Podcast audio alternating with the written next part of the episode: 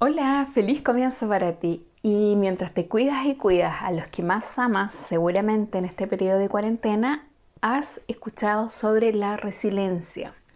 Y seguramente la mejor imagen que puedes eh, poner en tu cabeza cuando se habla de resiliencia son aquellos casos de personas que viven profundas eh, crisis en su vida que uno podría decir, wow, ¿cómo lo hizo? Si yo estuviera en ese lugar no lo hubiese hecho de esa manera, me hubiese congelado y, ella todo lo contrario, o él em, al contrario se reinventó y supo sobreponerse y continuó con su vida y se le ve con una entereza y una integridad y una actitud súper positiva pese a todo lo que vivió.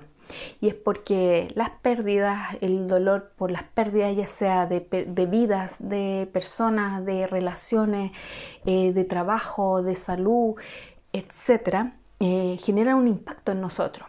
Y a uno en realidad nos gustaría que la vida viniera con un manual de instrucciones para saber cómo actuar. En definitiva, porque a pesar que uno recibe quizás una instrucción formal de educación o bien de los padres, educación de los papás que a uno le inculcan valores, eh, historias de vida, etc. Y también suma las experiencias de vida, la vida siempre nos sorprende y nos sorprende ya sea de buena, de mala manera o de término neutro. Y es ahí cuando uno dice, eh, y lo ve en esas personas que viven situaciones mucho más extremas y te quedas así como eh, impactado o impactada por saber o descubrir por qué lo hicieron. Y ahí es cuando uno escucha el término resiliencia.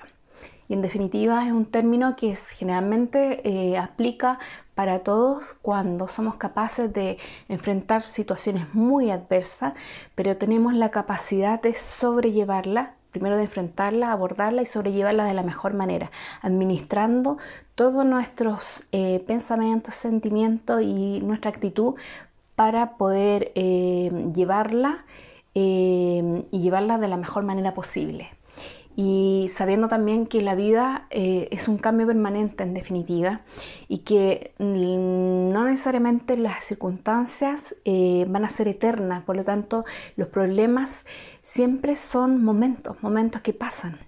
Y es ahí cuando uno tiene una serie de herramientas que puede acudir para abordar esos problemas y superarlos de mejor manera. Y ahí es cuando uno habla sobre esa resiliencia.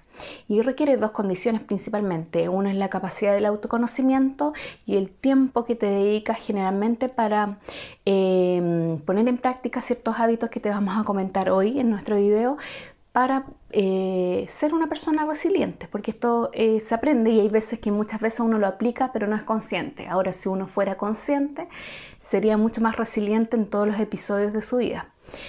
Y bueno, resiliente en definitiva, si hablamos de autoconocimiento, es principalmente saber cuáles son tus virtudes, tus defectos, saber cuáles son tus capacidades, cuáles son tus cosas, eh, capacidades que están menos, menos desarrolladas y y poder trabajarla y también cómo usas esas capacidades para abordar las situaciones o los desafíos que te impone la vida.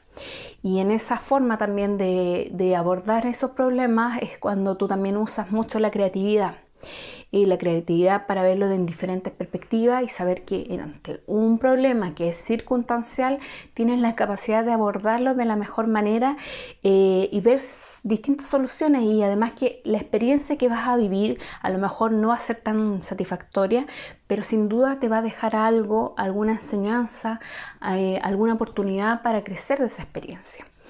Es así también como tú conoces tus cosas eh, o tus herramientas para poder abordarla, eres capaz de pedir ayuda. En definitiva, saber cuándo uno tiene eh, sus condiciones y sus limitantes y cuando es necesario por ese motivo decir no me lo puedo, no me lo puedo, pero es necesario que alguien sí me oriente a cómo eh, enfrentar esto de la mejor manera posible. Porque recuerda que las decisiones son personales y también asumir esos actos también es una decisión personal. No hay que delegarlo.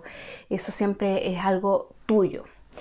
Entonces, en esa capacidad también eh, las personas, los demás que rodean o te rodean, son capaces también de reconocer tu, mm, tu transparencia de saber eh, eh, que finalmente te conoces de tal manera, eh, conoces todos tus puntos fuertes, tus puntos débiles y también que has acudido y por eso mismo consideran que tu calidad de relación va a ser mucho más transparente, porque así como tú eres transparente contigo mismo o misma, eres transparente con los demás.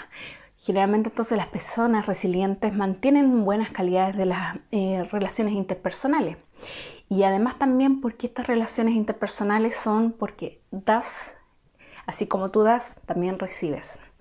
Y además también porque con cada experiencia vivida también te conviertes en una fuente de conocimiento, de sabiduría ante la vida de las demás personas. Y eso también se agradece muchísimo. Y este espíritu de, tener eh, una actitud mucho más em, proactiva, porque en definitiva em, no tan solo se queda en las alternativas de solución, sino también en poder eh, determinar, de tomar acción, de decidir y tomar acción ante un problema, es también lo que hace que sean personas que, independiente de que las circunstancias cambien, sus propósitos siempre se mantienen, sus propósitos que son de interés. Y también, eh, si estas circunstancias cambian, ellas también pueden cambiar, o sea, son flexibles ante esos problemas y, a, lo mejor no cambian la meta, sino cambian el plan para llegar a esa meta. O bien, si no es una meta, sino que solamente disfrutan su vida, pero tienen muy claro que si por a veces se afecta en alguna instancia lo que están viviendo, son capaces de eh, seguir con la meta que tenían planeada antes de ese punto de cambio. Eh, ahora, la gracia también que ser una persona creativa, mantener buenas relaciones interpersonales, em, son personas muy prácticas, son personas que se conocen muy bien, son organizadas, determinadas em, y además eso es un mundo emocional muy rico y que también se refleja en su mundo social y también espiritual, porque tienen valores, tienen principios que eso también hacen que sean eh, un agente motivador en la vida de los demás. Y por eso que también cuando en alguna situación tú has escuchado, has visto un caso de resiliencia eh, que te sorprende, porque precisamente tú dices, vaya, y pese a todas estas circunstancias fue capaz de ponerse de pie y continuar. Y eso es lo bonito y eso también es lo que te queremos invitar a través de este material para que tú seas consciente que tú también puedes ser resiliente y quizás eh, no van a ser problemas tan grandes como lo que uno ve generalmente en prensa, pero lo puedes aplicar a los problemas incluso más menores en tu vida en el día a día y así convertirte de a poco en una persona resiliente. Así es que la invitación es a poner en práctica todas estas cualidades y que a lo mejor ya las has hecho pero nunca les has puesto o lo has determinado como una condición de resiliencia. Entonces, ahora la gran pregunta es, ¿has sido alguna vez, em, según todas las condiciones que te hemos comentado, resiliente en tu vida? ¿Podrías identificarlo? Bueno, Coméntanos, déjanos acá o bien escríbenos a contacto arroba soyfelizyque.cl. Estaremos felices de leerte y conocer también tus propias experiencias. Recuerda que así nos enriquecemos todo. Y por supuesto, dejarte invitada o invitado a nuestras redes sociales o a los contenidos publicados, ya sea en nuestro blog de contenido soyfelizyque.com, donde tenemos contenido de reflexión y también contenido más profundo, y en nuestra tienda que también inauguramos nuestro blog, pero está más orientado a hacer las emociones. Desde ya, si te gusta este material, darle un like, por supuesto, suscribirte a nuestro canal para que estés atento y atenta a las novedades. Y bueno, dante todos nuestros besos y abrazos para que sea un feliz comienzo para ti y nos estaríamos viendo la próxima semana. Cuídate. Nos vemos. Chao. Vamos que se puede, vamos que se puede.